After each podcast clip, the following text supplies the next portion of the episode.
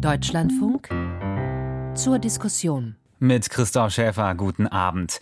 Zuletzt wurde nur allzu deutlich, dass die Positionen von Berlin und Paris weit auseinanderliegen. In der Energiekrise, in Verteidigungsfragen, bilateral und auf europäischer Bühne. Aus Paris wurde Berlin Alleingänge in wichtigen Fragen vorgeworfen und Präsident Macron kritisierte auf dem jüngsten EU-Gipfel, Je pense que ce n'est pas bon, ni pour l'Allemagne, ni pour l'Europe, qu'elle s'isole. Er glaubt, es sei weder für Deutschland noch für Europa gut, wenn sich Deutschland isoliere. Kanzler Scholz hingegen versuchte wohl schon in Brüssel die Wogen zu glätten. Was die Zusammenarbeit mit Frankreich betrifft, die ist sehr intensiv. Präsident Macron und ich treffen uns sehr, sehr häufig. So auch jetzt am Nachmittag in Paris zu einem Arbeitsessen haben sich Scholz und Macron getroffen und das auch länger als geplant. Insgesamt drei Stunden sind es gewesen. Für die Pressebilder gab es vorab einen langen Händedruck, eine gemeinsame Pressekonferenz nach dem Treffen hingegen nicht, aber einen Tweet vom Kanzler. Es sei ein sehr gutes und wichtiges Gespräch gewesen. Deutschland und Frankreich stünden eng zusammen und gingen Herausforderungen gemeinsam an. Wie steht es nun um das deutsch-französische Tandem? Und inwiefern ist diese traditionelle Partnerschaft überhaupt noch wichtig für Europa? Darauf suche ich Antworten in dieser Ausgabe von Zur Diskussion. Und meine Gäste sind Ronja Kempin, Frankreich-Expertin von der Stiftung Wissenschaft und Politik. Sie ist mir aus Berlin zugeschaltet. Herzlich willkommen, Frau Kempin. Einen schönen guten Abend. Aus unserem Studio in Brüssel hören wir zwei Stimmen. Zum einen Jens Geier. Er sitzt für die SPD im Europaparlament. Hallo, Herr Geier. Schönen guten Abend aus Brüssel. Und bei ihm ist auch mein Kollege und EU-Korrespondent für den Deutschlandfunk, Klaus Remmer. Auch an Sie ein herzliches Willkommen. Guten Abend, Herr Schäfer. Und in Paris begrüße ich Sabine Tillet, Abgeordnete im französischen Parlament für die Fraktion der liberalen Modernen Demokrat, die wiederum zum Regierungslager gehören. Guten Abend, Frau Tillet. Einen schönen guten Abend aus Paris. Und bei Ihnen bleibe ich direkt, denn äh, das Treffen in Paris sei freundschaftlich und konstruktiv gewesen, heißt es von beiden Seiten. Sind das aus Paris Zeichen der Entspannung oder werden hier mit, naja, Fotos und verbal weiter riesige Differenzen kaschiert? Differenzen, die sind auf jeden Fall da, aber ich glaube, äh, beide, auf beiden Seiten ist Verantwortung zu sehen und auch der Wunsch, äh, doch irgendwo nach Einigkeit zu streben und auch eben eine gewisse Solidarität da. Aber wir haben natürlich ganz, wir gehen von ganz unterschiedlichen Standpunkten zur, äh, teilweise aus. Und ich meine, das ist allerdings immer so gewesen im deutsch-französischen Verhältnis. Und man sollte das, was jetzt gerade passiert, auch eigentlich nicht überbewerten. Ich bin eigentlich immer vielleicht sehr positiv äh, eingestellt. Ich, äh, da würde ich mal das deutsche Wort benutzen. Es wird nie so heiß gegessen wie gekocht. Die Unterschiede sind da, die müssen auf den Tisch gelegt werden und da muss man sehen, wie kommt man da zusammen. Frau Thiel, kurz zu Ihnen. Sie sind in Deutschland geboren, haben hier gelebt, haben mhm. als Politikerin die deutsch-französische Parlamentarierversammlung mitgegründet. Sie haben also gute ja. Einblicke auf beiden Seiten. Jetzt sagen Sie, hm, nicht überbewerten diese Dissensen, aber dennoch muss ja irgendetwas Frankreich, Paris verärgert haben. Was ist das? Ja, natürlich. Ich meine, wir sind, äh, sagen wir so, äh, Präsident Macron hat ja 2017 in seiner Sorbonne-Rede sehr viele Anstöße gegeben, gerade zur europäischen äh, äh Einigung. Da ist aus Deutschland eigentlich zuerst wenig zurückgekommen äh, und äh, wir hatten uns eigentlich da ein bisschen mehr erhofft. Äh, aber ich würde auch mal sagen, wir haben jetzt, und das habe ich in meiner eigenen Lebensgeschichte ja irgendwo erlebt, äh, die deutsch-französische Aussöhnung, die hat ja nur wirklich sagen wir mal, gut funktioniert. Aber jetzt ist es auch an der Zeit und das ist auch der Grund gewesen, warum wir diese deutsch-französische parlamentarische Versammlung ins Leben gerufen haben, die Divergenzen auch anzugehen. Wir haben zwei ganz unterschiedliche Systeme. Auf der einen Seite ein Zentralstaat, auf der anderen Seite ein Bundesstaat, auch mit ganz unterschiedlichen Entscheidungsebenen und auch ein ganz anderes Funktionieren unserer Parlamente. Und aus diesen auch zum Teil interkulturellen Unterschieden, da entstehen auch viele Missverständnisse. Mhm. Herr Geier, Sie sitzen für die SPD im Europaparlament, beschäftigen sich dort mit Fragen rund um Energie, aber auch Wirtschaft. Sehen Sie anhand dieses Treffens jetzt in Paris schon eine Entspannung oder braucht es für Sie persönlich mehr, um von einer Entspannung der bilateralen Beziehungen sprechen zu können? Also ein gutes Zeichen ist ja, dass man länger zusammengesessen hat als geplant. Das heißt ja, man hatte sich was zu erzählen und ähm, ähm, man ist offensichtlich mit äh, positiven Gefühlen auseinandergegangen, weil ähm, ich, so, so, wie ich den Bundeskanzler kenne, twittert er nicht äh, sowas Entspanntes, wenn er das nicht fühlt. Ähm, man redet hier auf der französischen Seite nicht wie wir vom deutsch-französischen Motor, sondern vom Couple, also vom Paar. Und äh, ja, vielleicht gibt es gerade mal eine Beziehungskrise, aber ähm, aus der Beziehungskrise kann man eben auch rausfinden, indem man die Dinge auf den, auf, den, auf den Tisch packt und sich gegenseitig erklärt, wo man sich missverstanden fühlt. Und wenn dann das gemeinsame Verständnis wieder, äh, wieder da ist, äh, dann, äh, dann machen wir auch wieder Fortschritte. Also ich stimme Frau Tillier zu, ähm, insofern, dass es ja nie ähm, äh, keine äh, Meinungsverschiedenheiten gegeben hätte. Aber die so weit entfernt liegenden Positionen waren immer getragen vom gemeinsamen Wille, doch einen Kompromiss zu finden. Und in diesem gemeinsamen Willen liegt das Antriebsmoment für Europa, was nicht verloren gehen darf und, glaube ich, auch nicht verloren Aber gehen wird. Aber erkennen Sie diesen, diesen Willen ähm, für Kompromisse jetzt anhand dieses Treffens oder ähm, müsste Herr Scholz... Nein, ich, nein, ich, ich schließe das einfach aus einer, aus einer ähm, politischen ähm, Grundeinstellung, die ich äh, bei, bei, bei ähm, äh, Präsident Macron unbedingt sehe. Frau Thier hat die Sorbonne-Rede angesprochen. Ich war als deutscher Europapolitiker von der geradezu elektrisiert, weil da steht der französische Präsident, also der französische Präsident, und sagt, kein Land kann es mehr alleine. Entweder bestehen wir die Herausforderungen, vor denen wir stehen, als europäische Staaten gemeinsam oder wir werden daran scheitern.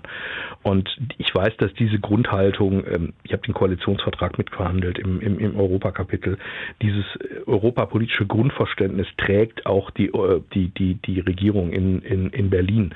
Und das sollte doch mit dem Teufel zugehen, wenn dann diese beiden Regierungen, die in einem ähnlichen, äh, in einem ähnlichen äh, Spirit Politik machen wollen für ihre Länder, aber auch für Europa, wenn die nicht wieder zusammenfinden.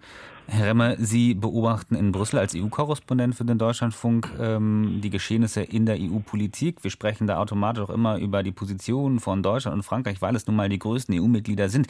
Wo sehen Sie denn aktuell das deutsch-französische Tandem? Also ich würde die Dinge äh, auf keinen Fall überdramatisieren, glaube ich, wenn ich sage, dass das hier eine ernste Krise ist. Und äh, ich beobachte die Dinge seit vielen, vielen Jahren als Korrespondent, mal aus Berlin, jetzt aus Brüssel. Ich habe selten eine so lange Liste äh, von Konfliktstoff, von unterschiedlichen Punkten und zwar in ganz unterschiedlichen ähm, äh, Regionen der Politik gesehen. Sie haben es kurz anmoderiert, in der Verteidigungspolitik, in der Fiskalpolitik, in der Europapolitik, in der Energiepolitik. Und jedes dieser Felder können wir, ich vermute dafür die, die Sendung nicht reichen, durch fünf, sechs verschiedene konkrete Themen durchdeklinieren, was mir zeigt, äh, dass äh, dieses Verhältnis hier ernsthaft belastet ist. Allein die Tatsache, dass wir äh, praktisch unter der Lupe, durch die Lupe schauen und darauf äh, gucken, ob Emmanuel Macron jetzt heute da ein paar Schritte die Treppe runtergekommen ist, um dem deutschen Bundeskanzler entgegenzukommen, oder ob Olaf Scholz ein paar dürre Buchstaben ähm, twittert, um die Atmosphäre zu beruhigen, denn äh, sie, sie, nutzt ja im Prinzip jetzt niemand. Das kann es ja wohl nicht sein. Ich glaube, und wir werden sicher darauf kommen, äh, dass die Zeitenwende, um das Wort zu bemühen, ein wichtiger Punkt ist, dass diese Wende zurzeit am traditionellen Bündnis Paris-Berlin vorbeiläuft und da gerade äh, ein Schwerpunkt auf eine Rede gelegt wurde, die äh, an der Sorbonne von Macron, erwähne ich den 29. August, als ich in äh, Prag war und der Rede von Bundeskanzler Scholz zugehört habe, eine Rede, äh, die äh, dafür gedacht war, die Zeitenwende durchzubuchstabieren. Sie hatte nur einen völligen Fehlplatz, nämlich Frankreich kam nicht vor. Mhm. Ganz im Gegenteil, und damit höre ich auf, äh, sagte Olaf Scholz, die Mitte Europas rückt gen Osten. Das kann Paris nicht gefallen. Mhm. Und Frau Kempin in Berlin, jetzt haben wir, naja, ein gemischtes Meinungsbild, würde ich mal sagen, schon gehört. Wie schätzen Sie derzeit die Position des deutsch-französischen Tandems ein? Sehen Sie da eher gerade eine Richtung, die in, oder eine, einen Weg, der in Richtung Entspannung führt? Oder hat sich nach diesem Treffen eigentlich schon gar nicht, noch gar nichts verändert für Sie? Also ich bin in der Grundausrichtung äh, tatsächlich näher an Herrn Remmer als an Herrn Geier und Frau Thier, muss ich äh, tatsächlich gestehen. Das Treffen ist gut und es ist wichtig, dass es stattgefunden hat. Ähm, es ist auch gut, dass es länger gedauert hat als äh, geplant. Und wie Herr Remme schon gesagt hat, die Liste der Dissensen äh, ist ja, ist ja lang. Was jetzt folgen muss, äh, ist tatsächlich, dass wir relativ konkrete Ergebnisse ähm, aus Berlin und Paris sehen, eine gemeinsame Agenda. Ähm, dafür haben sie jetzt beide Seiten noch ein bisschen Zeit. Wir haben im Januar die Feierlichkeiten zum 60-jährigen Jubiläum des Élysée-Vertrages. Aber spätestens bis dahin müssen Berlin und Paris gemeinsam der Europäischen Union und dem Integrationsprozess eine Richtung gewiesen haben. Sonst würde ich auch sagen, reden wir äh, von einer sehr, sehr ernsthaften Krise im Beziehungsgeflecht dieser mhm. beiden, die europapolitisch in ganz unterschiedliche Richtungen im Moment unterwegs sind. Ursprünglich sollte das heute ja auch ein ähm, Ministerrat werden von beiden Seiten. Also die, die Minister auf beiden Seiten in Paris und ähm, Berlin wollten sich heute eigentlich treffen. Nur ähm, auf deutscher Seite gab es Termingründe, weshalb das nicht zustande kam. Stand das Treffen von Macron und Scholz daher eigentlich schon unter einem, naja, ich sag mal, schlechten Stern und man versucht jetzt auf Berliner Seite eigentlich hm, nochmal ein, ein gutes Bild zu erzeugen. Daher auch ein Tweet von Herrn Scholz, aber auf französischer Seite, zum Beispiel Herr Macron, ist ja sehr still. Frau Kempin, was, was würden Sie da sagen? Ich glaube, da ging es heute tatsächlich um Schadensbegrenzung äh, mhm. auch von der deutschen Seite. Es ist sehr ungewöhnlich, einen deutsch-französischen Ministerrat er ist nicht abgesagt, aber verschoben worden, also einen deutsch-französischen Ministerrat äh, zu verschieben. Im Januar soll er stattfinden, ne? Jetzt auf Januar zu verschieben, genau. 2019, als beide äh, Seiten im Januar auch äh, in Aachen feierlich den sogenannten Vertrag von Aachen, äh, also einen erneuerten deutsch-französischen Freundschaftsvertrag unterzeichnet haben, haben sie sich dazu verpflichtet, jährlich einen deutsch-französischen Ministerrat abzuhalten. Ähm, der ist 2020 der Corona-Pandemie zum Opfer gefallen, hat im letzten Jahr 2021 nur virtuell auch in reduzierter Besetzung stattgefunden und findet in diesem Jahr eben auch wieder nicht statt. Und ich glaube, dass äh, Bundeskanzler Scholz heute nach Paris gekommen ist. Auf der einen Seite, wie gesagt, Schadensbegrenzung. Der mhm. Termin stand fest äh, im, im Kalender. Aber es ist auch ein Stück weit ein Appell, zu dem er angetreten äh, ist oder gerufen wurde von französischer Seite, nämlich zu sagen, wie haltet, haltet ihr es denn in Berlin jetzt mit uns hier in Paris und dem deutsch-französischen Motor der mhm. Freundschaft. Es wurden jetzt schon, na, ich sage mal, starke Worte gewählt. Ähm, wir haben anfangs gehört, es ist vielleicht hochgekocht. Ähm, Herr Remme, Sie sagen, es ist eine Krise. Ähm, warum schauen wir denn so genau auf das deutsch-französische Tandem, wenn es, in der, wenn, wenn es kriselt? Was bedeutet das für die EU? Warum ist dieses Tandem so relevant? Naja, es ist offensichtlich, wer zurückschaut auf die Entwicklung der Europäischen Union und auf die Erfolge der letzten Jahrzehnte, dann sind diese Erfolge nicht erzielt worden ohne eine Verständigung, eine Kooperation, eine Zusammenarbeit zwischen Paris und Berlin. Immer wenn dies gelungen ist, ging es voran hat man sich in den Haaren gelegen und es stimmt ja, äh, das ist ja nun wahrlich nicht das erste Mal, ja, das ist, das sind, das sind Tiefs und das sind Hochs, äh, mitunter abhängig von Personen, aber bei weitem nicht immer und nicht nur. Und äh, deswegen glaube ich, ist die Frage, warum diese Beziehung so wichtig ist, relativ offensichtlich, gerade in einem Moment, wir sind acht Monate nach Ausbruch eines Krieges, der diese Europäische Union fordert, wie in nur ganz wenigen Momenten und es gibt einen Kriegstreiber in Moskau, der schaut auf diese Europäische Union äh, mit allergrößter Aufmerksamkeit. Und er sucht Risse, er sucht Dissens, er sucht Spielraum für seine Manöver und all diese Meinungsverschiedenheiten, die jede für sich betrachtet, glaube ich, erklärbar sind durch die unterschiedliche nationale Perspektive, die sind Gift äh, für die Ukraine, aber letztendlich auch für uns. Mhm. Frau Thier, wenn Sie das so hören von unserem Korrespondenten in Brüssel, beunruhigt Sie das nicht? Bleiben Sie da bei Ihrer Wortwahl? Es ist dieser, dieser Konflikt, dieser Streit, es wird, wird übergekocht? Er ist natürlich da, aber er wird trotzdem etwas übergekocht. Aber ich glaube, wir, wir, wir müssen uns alle eigentlich mal darüber klar werden, in welcher Situation wir eigentlich heute sind. Ich meine, diese Divergenzen, die gerade zum Vorschein kommen in der Verteidigungs, äh, in Verteidigungsanliegen, in der Energiepolitik, eigentlich hat es die immer schon gegeben. Wir mussten sie nur nicht so angehen, wie es heute unbedingt nötig ist, weil wir eben diesen Krieg äh, in der Ukraine haben. Das heißt, äh, wir waren eigentlich immer sehr, kann man fast sagen, autozentriert und heute muss Europa sich gemeinsam und dann eben auch Deutschland und Frankreich müssen wir uns gemeinsam in einer neuen Welt behaupten, wo ganz neue Akteure plötzlich auftreten und wir diese riesigen Probleme haben. Und wie gehen wir damit um? Wie gehen wir mit dieser, mit dieser neuen europäischen Sachlage um? Und Paris und Berlin müssen da gemeinsam handeln, um auch diesen Schock äh, für den ganzen Kontinent aufzufangen. Und ich glaube, da, da haben wir vielleicht im Moment noch ein bisschen Mühe mit, diese, diese, diese neue mhm. geopolitische Lage so aufzunehmen, wie sie auch heute ist. Na, Mühe ist ein, ein besonderes Wort, würde ich mal ja. in diesem Kontext sagen. Ich meine, wir ja. haben ein, ein ähm, europäisches Projekt, eine europäische Initiative, um ähm, den Luftraum zu schützen, European Sky Shield. Um, es geht da um ein Projekt der Bundesregierung mit weiteren 14 NATO-Partnern, unter anderem mit Großbritannien, aber nicht mit Frankreich. Dabei geht es auch um Systeme ja. aus Israel und den USA. Ähm, Frankreich ist da völlig außen vor. Ähm, ist ja, das, das, ist das natürlich ist, das hier, ist, genau, Frau Thiel, Das gerne. ist nicht gut aufgenommen worden hier, das ist ganz klar. Ne? Das, äh, da hätte man auch äh, sich gewünscht, dass man mehr eingebunden wird. Und deswegen, das Problem ist immer auf der einen Seite kurzfristiges Handeln, äh, eine Reaktion ist im Moment äh, nötig. Auf der anderen Seite dürfen wir aber auch äh, eine langfristige Sicht äh, nicht aus den Augen verlieren. Und äh, da ist es ganz wichtig, eben auch zu sagen, wie stehen wir zu einer europäischen Verteidigungspolitik? Wie stehen wir äh, zu unserer industriellen und technologischen Basis? ich weiß nicht, ob man das jetzt so auf Deutsch sagt, auf Französisch was, industrielle Technologie mhm. de la Défense.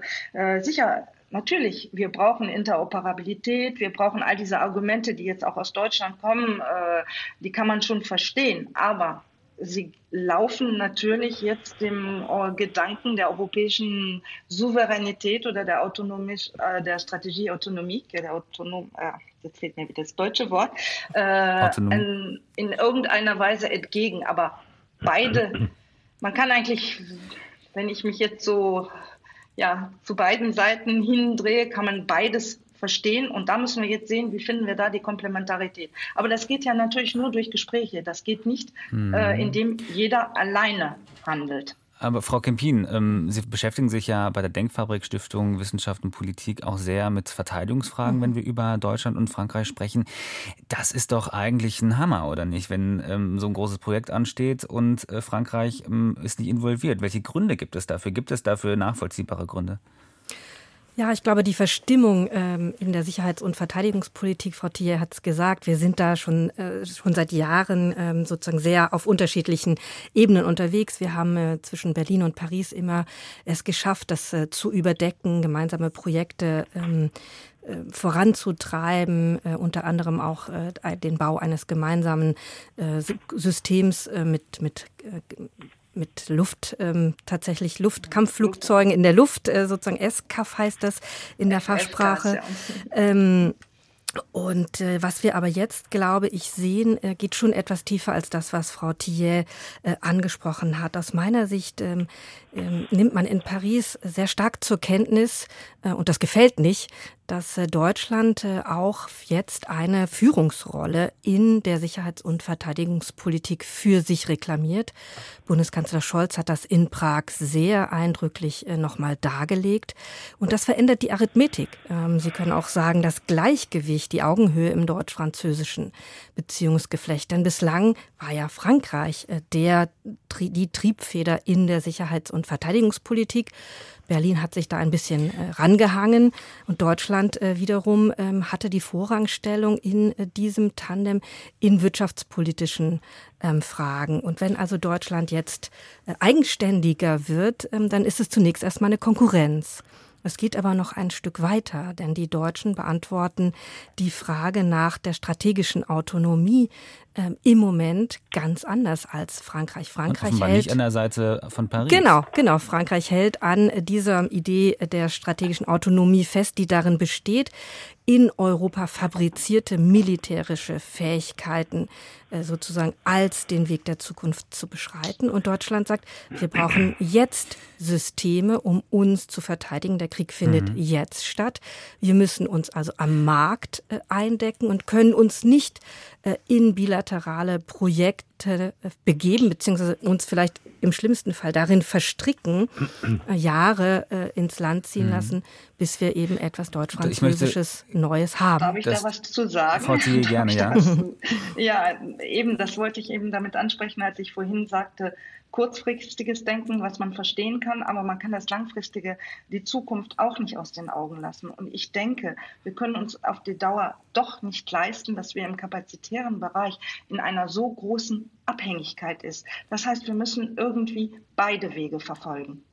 Herr Remmer, ähm, Sie beobachten in Brüssel nicht nur die EU, sondern auch die NATO. Sie sind ähm, also auch sehr stark mit Verteidigungsfragen beschäftigt. In Ihrer Berichterstattung sehen wir hier eine Ausrichtung mehr gen Osten der Bundesregierung? Naja, ich habe ehrlich gesagt diese Bemühungen, äh, und Sie haben ja begonnen, zumindest sagen wir mal, wenn wir auf die letzten Jahre schauen, ja, mit der Präsidentschaft äh, von Donald Trump und der Notwendigkeit, hier ein Gegengewicht zu setzen, die plötzliche Erkenntnis, durch die Bundeskanzlerin, aber durch viele andere auch, dass wir hier, wie sagte sie damals, ein Stück weit auf uns allein gestellt sind.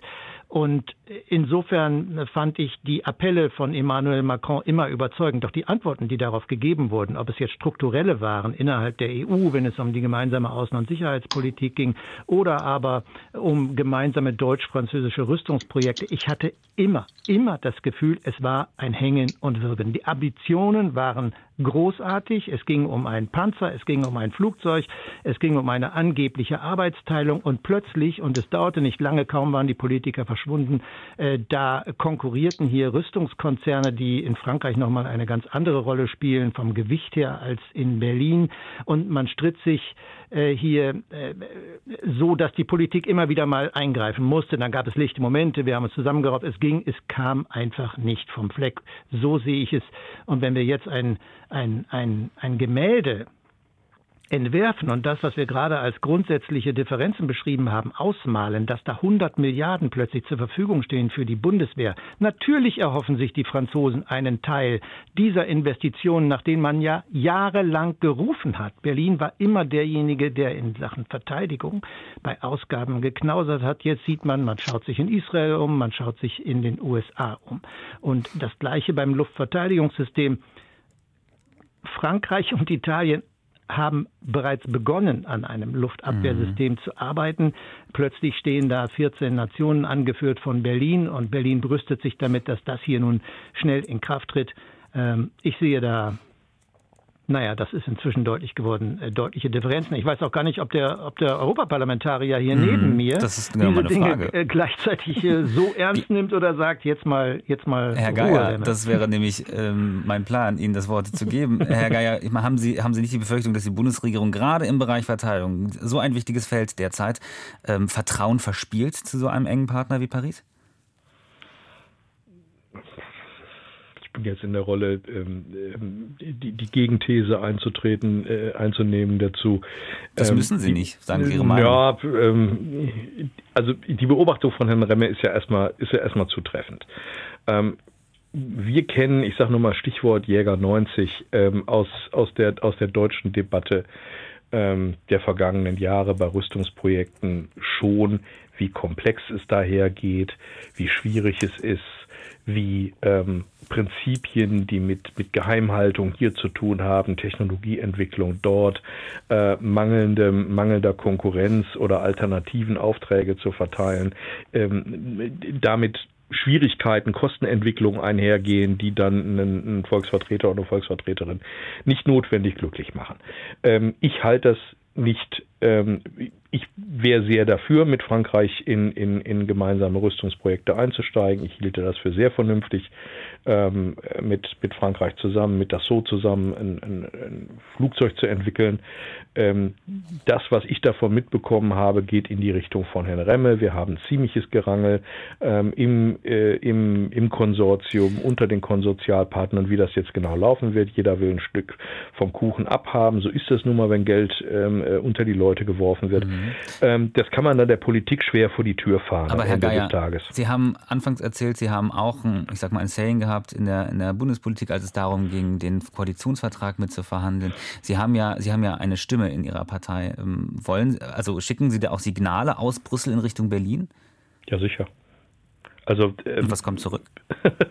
Also nicht unbedingt was, was ich heute Abend im Deutschlandfunk erzählen würde, aber ähm, wir spiegeln da schon sehr klar hin, was uns hier erreicht und, und ähm, äh, was wir so erleben. Ähm, der, der, der große Vorteil, den Brüssel hat, ist, man trifft seine französischen Kolleginnen und Kollegen auf dem Flur mhm. ja, oder in Sitzung und kann dann mal auch ein, ein Wort miteinander wechseln und, und sagen. Wie reagieren die so?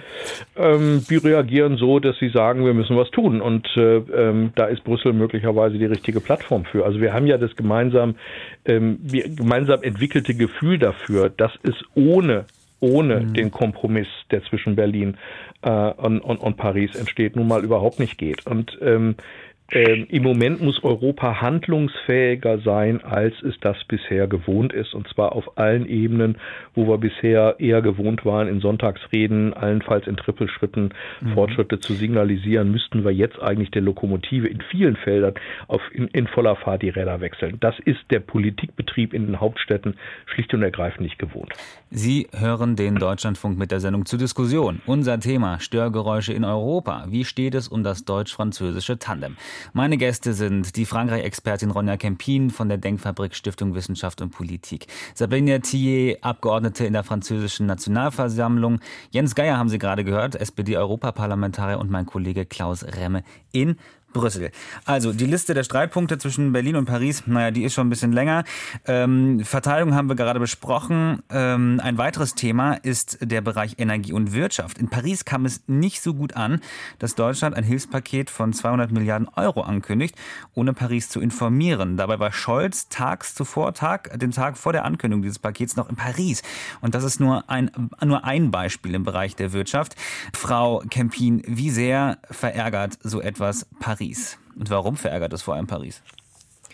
Ja, ich glaube, es ist schon äh, von der Kommunikation her nicht optimal. Äh, in Paris zu sein, da standen ja die Pläne sicherlich schon fest. Die sind ja nicht über Nacht oder auf dem Rückflug aus Paris äh, nach Berlin entstanden. Und den Partner da im Argen zu lassen über diesen berühmt-berüchtigten Doppelwumms, ähm, das, ist, das ist schon in, in, gewisser Weise äh, kühn, das nicht, äh, das nicht zu tun. Zumal es ja um die Frage äh, geht, äh, nicht nur wie, wie deckt Deutschland seinen Energiebedarf und wie kommen wir hier in Deutschland warm durch den Winter, sondern wie schafft es die Europäische Union, sich in energiepolitischen Fragen krisenfest äh, zu machen. Und da äh, hat Deutschland, finde ich, äh, tatsächlich sich nicht von seiner besten Seite mhm. gezeigt. Man kann auch sagen, es ist ein Rückfall in alte äh, äh merkelianische äh, Gewohnheiten, den Partnern eben zu diktieren ähm, und, und Allein, Alleingänge in der Europapolitik eben zu machen. Mhm. Frau Thier, würden Sie dem zustimmen?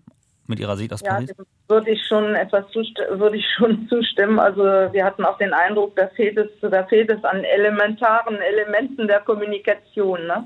Also äh, es hätte doch tatsächlich vorher abgestimmt werden müssen, äh, überhaupt auf europäischer Ebene abgestimmt werden müssen, denn äh, wir können ja nun auch den Wettbewerb nicht so verzerren. Das ist ja dann auch äh, ja, Wettbewerbsverzerrung, weil die deutschen Unternehmen einfach durch das, diesen Doppelwumms, den, der angekündigt wurde, ja. langfristig eher profitieren als andere ähm, Und das Unternehmen. Ist natürlich nicht nur Frankreich, sondern eben auch die ganze Europäische Union, wo dann natürlich die Solidarität, sich wieder die Solidaritätsfrage stellt. Auf der anderen Seite, diese Krisensituation macht natürlich auch alle sehr nervös. Äh, es geht natürlich hier auch um unsere Industrien und äh, aber gerade deshalb wenn man von dann auch wieder der Souveränität, der europäischen Souveränität oder der autonomen Strategie zustimmt, dann muss man hier natürlich die Schritte in diese Richtung machen und keine Alleingänge. Mhm. Ich mache kurz transparent, wir haben Sie per Telefon wieder in die Sendung reingeholt, weil Ihre ursprüngliche Leitung zusammengebrochen ist. Ja. Frau Kempin sagt kühn, Frau Thier sagt hm, keine Glanzleistung in der Kommunikation. Herr Geier, was sagen Sie denn als SPDler? Also wenn man wenn man am Vortag ähm, in Paris ist und vergisst, das anzusprechen, ähm, kann ich das nicht schönreden, will ich auch gar nicht. Ich will nur an einem bestimmten anderen Punkt äh, einsetzen. Ähm, also wer wer die 200 Milliarden diskutiert ähm, und dabei dann nicht sagt, dass es ein ein Investitionsprogramm ist, beziehungsweise ein Hilfsprogramm soll ja am Ende die, die, äh, die überhöhten Energiekosten erträglicher machen, das eben über drei Jahre gezogen wird. Also nicht 200 Milliarden in einem Jahr sind, sondern drei Tranchen. Mhm. A, wenn man im Mittelwert äh, sich das anguckt, äh, 67 Milliarden Euro, dann ist man eben bei einem Betrag äh, des Bruttonationaleinkommens, der da mo mo mobilisiert wird, der sich durchaus ähm, in der Höhe bewegt, wie auch andere große Wirtschaftsmächte der Europäischen Union das machen. Also die Wettbewerbsverzerrung ähm, finde ich, die sieht, die ist nicht gegeben, wenn ähm, ähm, wenn äh, wenn man genau hinguckt. Erster Punkt. Zweiter Punkt. Ähm, naja, die deutsche Wirtschaft. Äh, tatsächlich sind wir doch mittlerweile so eng äh, miteinander verwoben. Und das ist ja auch gut so, dass ähm, die Wohlfahrt des einen die Wohlfahrt von allen ist. Das heißt, kein kein kein Europa hat was davon, äh, wenn wenn wenn im Zentrum des Europas eine Wirtschaftskrise ausbricht und umgekehrt auch die das Problem Problem des einen Staates innerhalb von kürzester Zeit das Problem von allen ist. Letzteres ist vielleicht noch nicht in jeder Hauptstadt komplett verstanden worden, aber wenn man in Europa, also wenn man in Brüssel sitzt und eben Politik für die EU macht und versucht, den gemeinsamen Binnenmarkt am Laufen zu halten, ist es schon ein sehr ähm, äh, ein, ein, ein, etwas, was einem sehr sehr äh, ähm, sehr nahe ist und äh, insofern, wenn denn die gemeinsamen Instrumente nicht ähm, äh, nicht hoch genug entwickelt sind, um schnell oder adäquat zu reagieren, dann muss es jeder Staat und jede Regierung erstmal für sich tun. Auf der einen Seite. Also diese, diese Rechnung, die Sie gerade aufmachen, ja. die wird ja äh, von, vom Bundeskanzler, von der Bundesregierung nun seit einigen Wochen versucht, den EU-Partnern schmackhaft zu machen. Ich, ich, ich finde, äh, dass diese Erläuterung viel für sich hat. Und ähm, ich glaube, dass es in der Tat so ist, dass man das so rechnen kann, dass man im oberen Drittel der Hilfspakete äh, vergleichbarer Länder in der Europäischen Union landet. Das Dumme ist nur, diese Erläuterung verfängt im Moment nicht bei unseren EU-Partnern. Und ich frage mich, warum ist das so? Ich glaube, dass der tiefer liegende Punkt äh, für diese Anschuldigungen, Kritik, zumindest Skepsis äh, mit Blick auf Berlin damit zu tun hat, dass hier unter der, unter der offiziellen Ebene ein Boden bereitet werden soll. Und da ist Paris mit von der Partie die bei Krisen, die jetzt im Moment virulent sind, Energiekrise, aber möglicherweise bei gewaltigen Finanzanstrengungen, die vor uns liegen, ich sage nur Wiederaufbau Ukraine, die gemeinsame äh, Schuldenaufnahme als ein Instrument nutzen wollen. Und Berlin, das wissen alle, ist das Bollwerk, was dagegen steht, in Verbindung mit einem äh, weit weniger mächtigen äh, Niederlanden. Und das äh, wird im Moment nicht deutlich ausgesprochen. Ich spüre es dennoch. Ich will noch ein Wort zum Thema Kommunikation sagen mhm. und vielleicht Kommunikation und Stil. Ich habe irgendwo heute in einem der Kommentare gelesen, Olaf Scholz redet zu wenig und Emmanuel Macron redet zu viel. Ich finde, das trifft es ein bisschen, zumindest was der Bundeskanzler angeht, könnte er einfach mehr tun, um die Dinge zu erklären. Das gilt innenpolitisch, das gilt sicherlich auch außenpolitisch, aber vom Stil her haben wir doch Dinge gesehen, Nehmen wir nur diese Pipeline, äh, äh, wo, wo, Olaf Scholz nach Madrid reist, ja, um ein, um ein Wunschprojekt, nämlich eine Pipeline über die Pyrenäen endlich in den Gang zu bekommen. Und er wusste, er arbeitet hier gegen den entschiedenen Widerstand äh, des französischen Präsidenten. Und dann, nachdem er nicht weitergekommen ist, bekommt er die Retourkutsche vor Kameras und Mikrofonen, in dem Emmanuel Macron zwar eine Pipeline vorstellt, aber A ohne Berlin und B nicht über die äh, Pyrenäen, sondern als grüner Strang, grüner Energiestrang äh, zwischen zwischen, ähm, zwischen Spanien und Frankreich.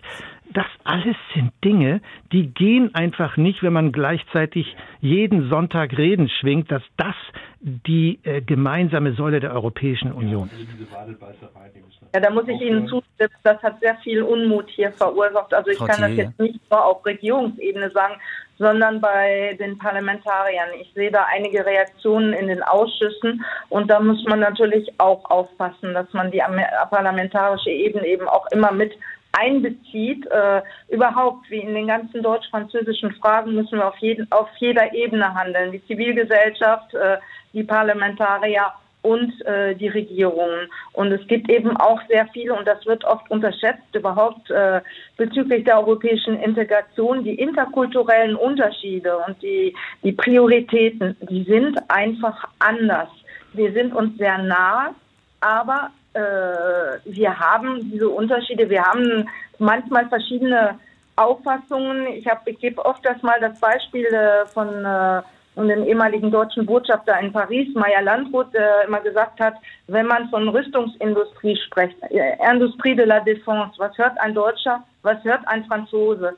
Ein Deutscher hört wirtschaftliche Interessen, der hört Industrie. Ein Franzose hört Verteidigung, Verteidigung unserer Interessen. Also das war jetzt so vor der Krise. Und das muss man dann zusammenbekommen. Man hat das Gefühl, sehr oft, wir sprechen über das Gleiche, aber im Grunde stimmt das nicht. Und hier, wenn ich mal nachfragen darf, Sie sagten, das habe in den, in den, äh, im, im, Parlament, in der Nationalversammlung ähm, äh, Probleme ausgelöst in den Ausschüssen. Meinen Sie, dass äh, Olaf Scholz auf den auf die auf den auf die Midcat äh, Pipeline ähm, äh, ähm, gedrückt hat oder oder dass äh, jetzt die die Brahma wie sie heißt also Barcelona äh, äh, Marseille Pipeline praktisch ohne parlamentarische Mitsprache ähm, ähm, verkündet worden ist. einmal diese Pipeline-Frage, aber auch äh, die Verteidigungsfragen, die wir vorhin angesprochen haben. Ich äh, bin nun auch Mitglied im Verteidigungsausschuss und da habe ich doch bei meinen Kollegen und eben nicht nur bei den in Anführungsstrichen rechts- und linksextremen Kollegen doch äh, eine große Irritation äh, festgestellt. Ne? Ja, aber find, find, finden, Sie, finden Sie denn nicht, dass wenn wir in der Europäischen Union eine Energiekrise zu beseitigen haben, dass wir das am besten so machen, dass wir uns in die Situation versetzen, uns auch gegenseitig helfen zu können. Das heißt, Energie auch liefern zu können. Also zwischen Deutschland und Frankreich klappt's ja. Sie mussten im Sommer bei stillstehenden Atomkraftwerken deutschen Strom kaufen. Jetzt wird Gas durch Pipelines äh, nach Deutschland gepumpt. Alles wunderbar. Auf der anderen Seite hat kein Land so viel Verladekapazitäten für LNG, also verflüssigtes Erdgas wie Spanien. Wir kriegen es aber nicht von der Iberischen Halbinsel bisher runter. So, und wenn wir die, wenn wir die europäische Solidarität erzeugen wollen, dann heißt es auch, uns in den Krisensituationen gegenseitig unterstützen zu können. Und dabei das Gas nun mal nicht mit äh, mit der Tüte hin und her tragen können, brauchen wir Leitungen am Ende mhm. des Tages. Herr Geier, wir merken aber in der Runde auch, dass es ähm, große Differenzen gibt, Meinungsverschiedenheiten zwischen Paris und Berlin. Ich möchte an dieser Stelle Frau Kempin aus Berlin als mhm. Frankreich-Expertin und auch als Europa-Expertin wieder in die Runde reinholen.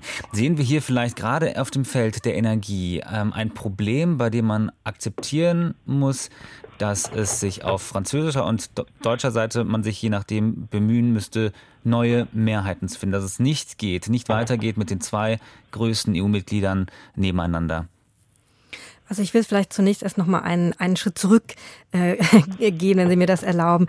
Ich finde schon, dass wir nicht vergessen sollten, ähm, dass die nicht nur Frankreich, sondern ja auch die anderen EU-Partner sehr verschnupft auf die deutschen Alleingänge in der e Energiepolitik reagieren, weil sie sagen, also erst habt ihr euch abhängig gemacht von Russland, mhm.